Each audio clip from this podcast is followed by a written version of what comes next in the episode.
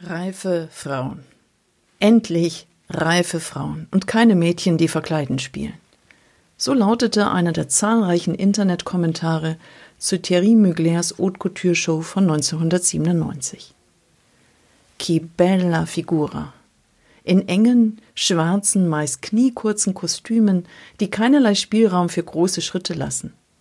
Wer denkt da noch an feministische Kleiderreform, Gesundheit und Bequemlichkeit?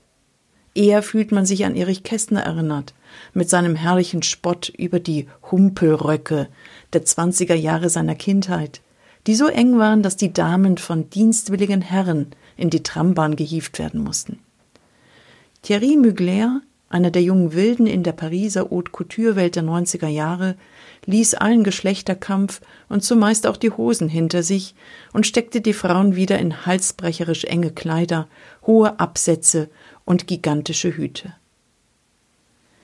Die Show von 97 begann spektakulär.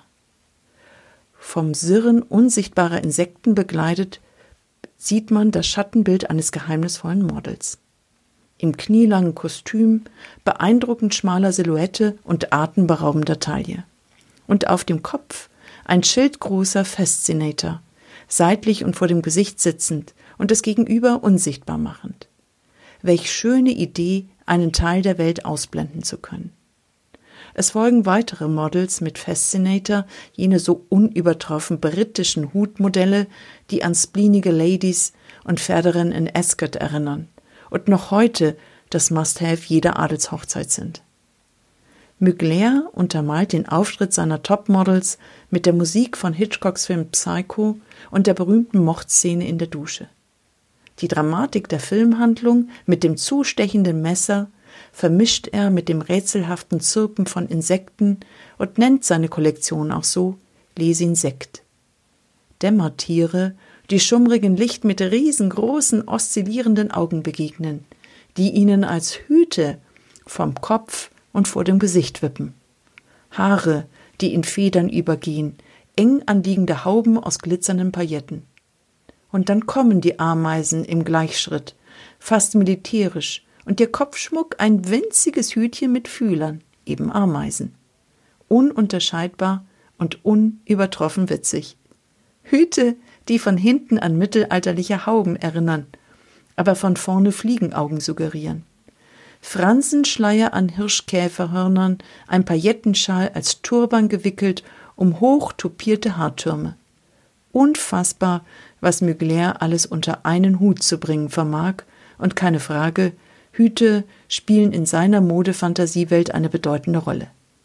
Aber das taten sie immer schon. Denn neben ihrer Funktion als Schutz und Wärmehülle des Kopfes waren sie stets auch Standessymbol und Krönung der Kleidung.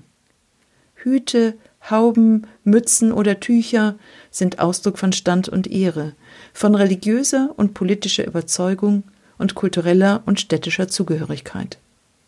Ob und wie Kopfbedeckung getragen werden, ist letztendlich auch eine Frage von Mode, Stil und Individualität. Ein Hut auf dem Kopf, sagte einmal Tristan Bernard, ein Hut auf dem Kopf verleiht einem eine unleugbare Autorität über die, die keinen tragen. Wie wahr, wenn es Männer sind, die Hüte tragen. Historisch gesehen ist der Hut lange Zeit das Vorrecht des Mannes gewesen. Aber was ist mit den Damen? Ihre Hutvergangenheit begann mit dem Kopftuch, wie man es oft auf den Darstellungen der Gottesmutter Maria sieht, setzt sich fort in der Haube als Kennzeichen der verheirateten Frau, bekommt modische Raffinesse im burgundischen, spitzförmig hohen Henin und erhält einen geradezu männlichen Touch mit dem Barett der Renaissancezeit. Aber all dies liegt am Ende des 19. und beginnenden 20. Jahrhunderts lange hinter uns. Doch eines ist geblieben. Ohne Hut wäre weder Herr noch Dame aus dem Haus gegangen. Er im Zylinder. Ja, und die Damen in unvorstellbar Wagenrad großen Hüten. Jetzt allerdings hatte sich das einstige Dominanzverhalten in sein Gegenteil verkehrt.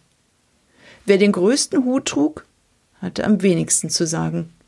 Der wirtschaftlichen und politischen Bedeutungslosigkeit von Frauen setzte der riesige und höchstwahrscheinlich ziemlich unpraktische Hut eine Krone auf.